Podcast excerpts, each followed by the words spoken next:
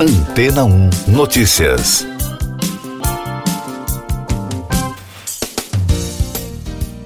Bom dia!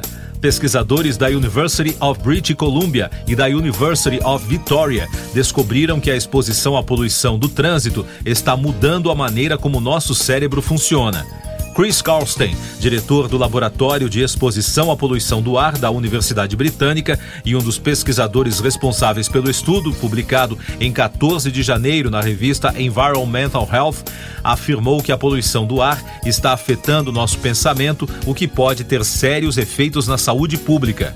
Além disso, ele afirmou que a exposição ao diesel por apenas duas horas leva a mudanças na conectividade da função cerebral e na maneira como as diferentes regiões do cérebro interagem umas com as outras.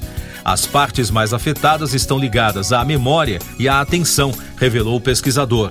Para Judy Garluck, primeira autora do estudo, essas mudanças na conectividade cerebral estão associadas a desempenho cognitivo reduzido e sintomas de depressão. Por isso, é preocupante ver a poluição do trânsito interrompendo essas mesmas redes neurais.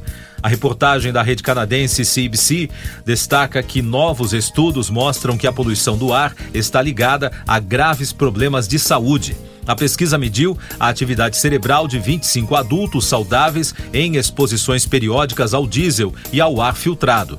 A ressonância magnética funcional identificou manchas brilhantes de atividade cerebral variável entre as exposições ao ar poluído e ao ar limpo filtrado de poluentes. Carlstein diz que as imagens mostraram diferenças claras entre os dois cenários, mas acrescenta que mais pesquisas são necessárias para entender o que essas diferenças significam. Embora os resultados do estudo tenham levado a mais perguntas, diz Carlstein, os pesquisadores estão confiantes em uma coisa: a poluição do ar e as mudanças climáticas estão mudando o funcionamento do cérebro humano. Mais destaques das agências internacionais no podcast Antena 1 Notícias, com informações da France Press. O presidente ucraniano Volodymyr Zelensky disse que a entrega de tanques de guerra dos Estados Unidos e da Alemanha é um passo importante para a vitória do país invadido pela Rússia. O político agradeceu no Twitter ao chefe de Estado norte-americano Joe Biden pela decisão. Nenhum representante do governo russo foi convidado para as comemorações do aniversário da libertação pelo exército soviético do campo de extermínio nazista de Auschwitz, segundo informou a direção do museu do antigo campo no sul da Polônia. De acordo com a agência de notícias, a Rússia sempre participou da cerimônia que acontece anualmente há 78 anos, no dia 27 de janeiro. O procurador-geral libanês processou o juiz Tarek Bitar pela explosão no porto de Beirute em 4 de agosto de 2020.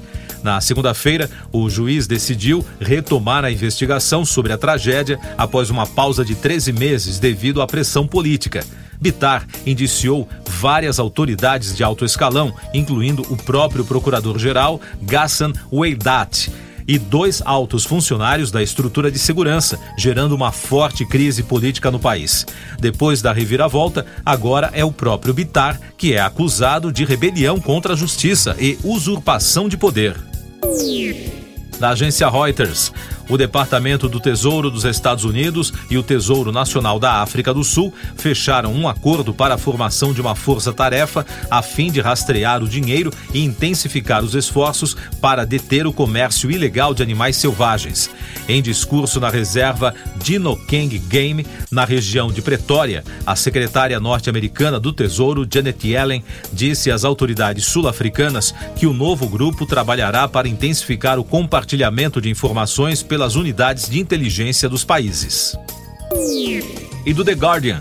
O jornal britânico destacou o menino Ted Hobbs, de apenas 4 anos, que se tornou o membro mais novo do Clube Mensa, voltado para pessoas com um quociente de inteligência elevado no Reino Unido.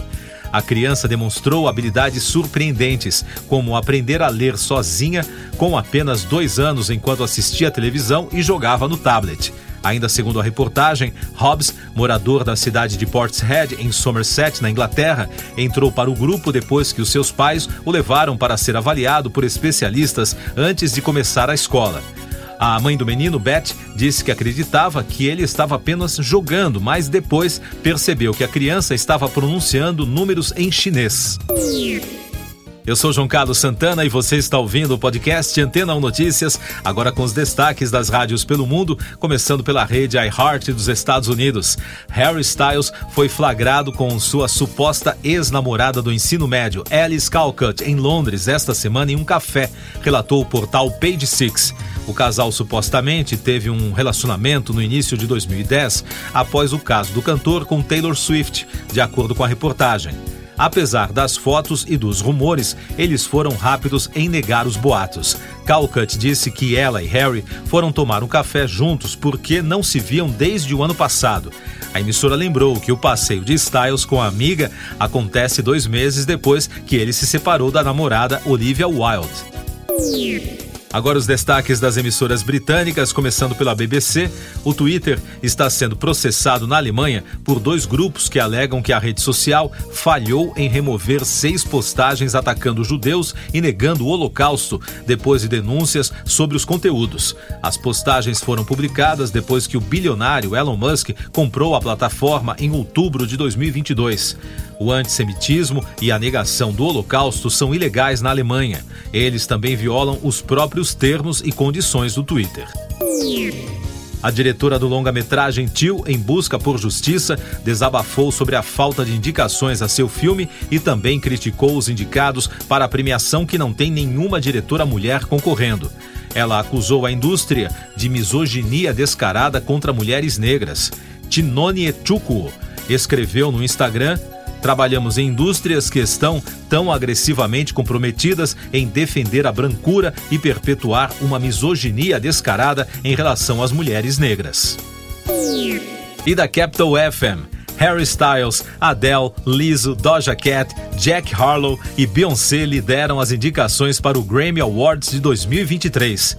O cantor de As It Was foi indicado para melhor performance pop solo, melhor álbum pop vocal, álbum do ano, gravação do ano, canção do ano e melhor vídeo musical. Enquanto isso, Renaissance de Beyoncé também recebeu nove indicações. E os indicados ao prêmio principal álbum do ano são ABBA com Voyage, Adele com 30, Bad Bunny com Un Verano Sin Ti, Beyoncé com Renaissance, Brand Carlile, In These Silent Days, Coldplay com Music on the Spheres, Harry Styles com Harry's House, Kendrick Lamar com Mr. Moral and the Big Steppers, Lizzo com Special e Mary J. Blige com Good Morning Georgios Deluxe.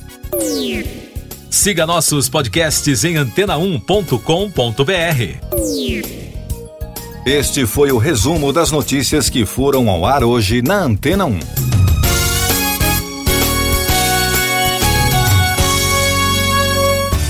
Depois de tanto conteúdo legal, que tal se hidratar com água rocha branca?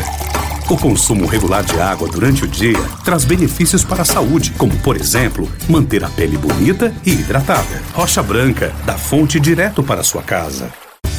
Depois de tanto conteúdo legal, que tal se hidratar com água rocha branca? O consumo regular de água durante o dia traz benefícios para a saúde, como, por exemplo, manter a pele bonita e hidratada. Rocha Branca, da fonte direto para sua casa.